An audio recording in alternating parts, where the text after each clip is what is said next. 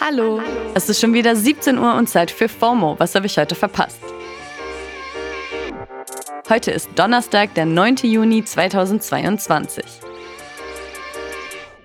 Mein Name ist Dana Salin und heute geht es um Hashtag Breitscheidplatz, einen wichtigen neuen Podcast und die neueste Aufregung in der Fußballwelt.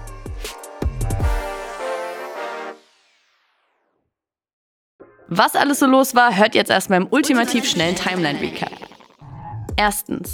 Ein Mann ist gestern auf einer belebten Einkaufsstraße in Berlin mehrfach mit einem Auto auf den Bürgersteig gefahren und hat dabei mehrere Menschen schwer verletzt und eine Person getötet. Der Fahrer ist dann in ein Schaufenster gekracht und konnte von PassantInnen festgehalten werden, bis die Polizei gekommen ist. Laut Spiegel gehen die ErmittlerInnen momentan eher von einer Amokfahrt als von einem Unfall aus. Die Debatte dazu auf Twitter fasst dieser Tweet eigentlich ganz gut zusammen.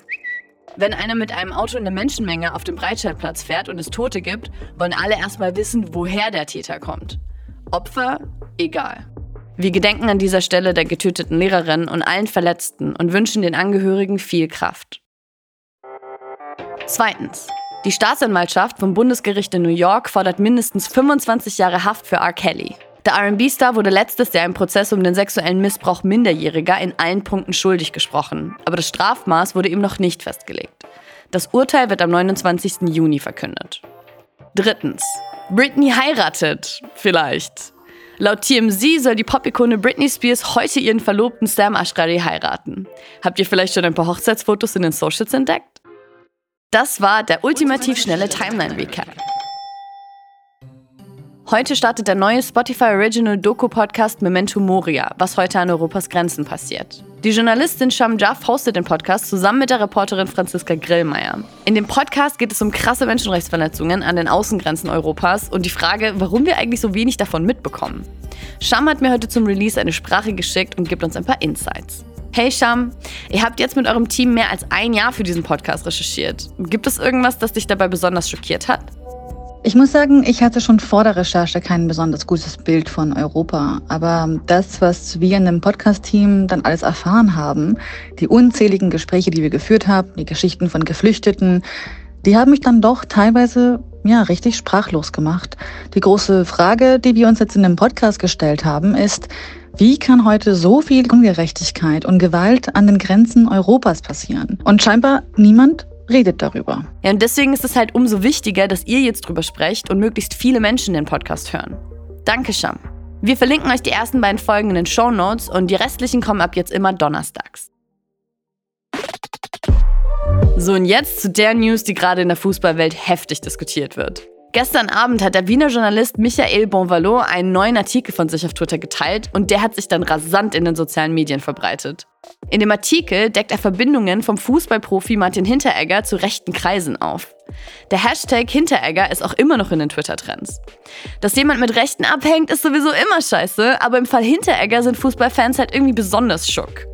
Hinteregger oder Hinti, wie er von Fans genannt wird, wird jetzt schon ein bisschen gehypt gerade, weil er irgendwie real wirkt, sagt, was er denkt und auch mal mit Fans abhängt und feiert. Er hat auch gerade mit seinem Verein Eintracht Frankfurt quasi als Underdog die Europa League gewonnen, was halt schon eine große Sache ist. Und in letzter Zeit hat er auch heftig Werbung gemacht für seinen Hinti Cup. Das ist ein Fußballturnier, das er für Eintracht-Fans organisiert und das mehrere Tage in seinem Heimatort in Österreich stattfinden soll. Dafür soll es natürlich auch ein Rahmenprogramm geben, für das er unter anderem DJ Ötzi oder den Deutschrapper Vega gebucht hat. Nur organisiert er das nicht alleine, sondern offiziell mit der Hinti Event GmbH. Und die ist von drei gleichberechtigten GesellschafterInnen gegründet worden. Martin Hinteregger, einer Gastronomin und Heinrich Sickel. Und we care about Heinrich Sickel, weil der Typ ist einfach in der FPÖ, also in der rechten österreichischen Partei. Und nicht nur das. Sickel hat auch Verbindungen zu Neonazis, Neofaschos, Identitären und einigen Rechtsaußenvereinen, bei denen einem ganz schwummrig im Magen wird. Jetzt ist die große Frage natürlich, weiß Martin Hinteregger das alles?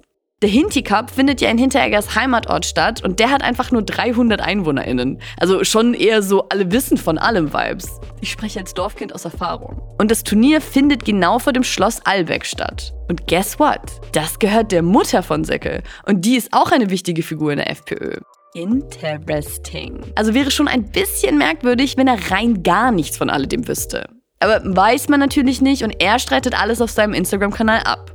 In seinem Statement-Post heute hat er in der Caption geschrieben, dass er nichts von den Aktivitäten der Familie Sickel wusste und alle Geschäftsbeziehungen zu ihnen sofort abbrechen wird. Und er schreibt weiter, ich habe durch meine Zeit im Profifußball und auch privat Freunde auf der ganzen Welt und weise Anschuldigungen, dass ich rechtsorientiert bin, klar ab und setze mich weiter gegen jegliche Art der Diskriminierung ein. Der Post hatte innerhalb von einer Stunde schon über 10.000 Likes. Bleibt abzuwarten, wie das Ganze weitergeht und vor allem, wie sein Verein Eintracht Frankfurt dazu reagieren wird.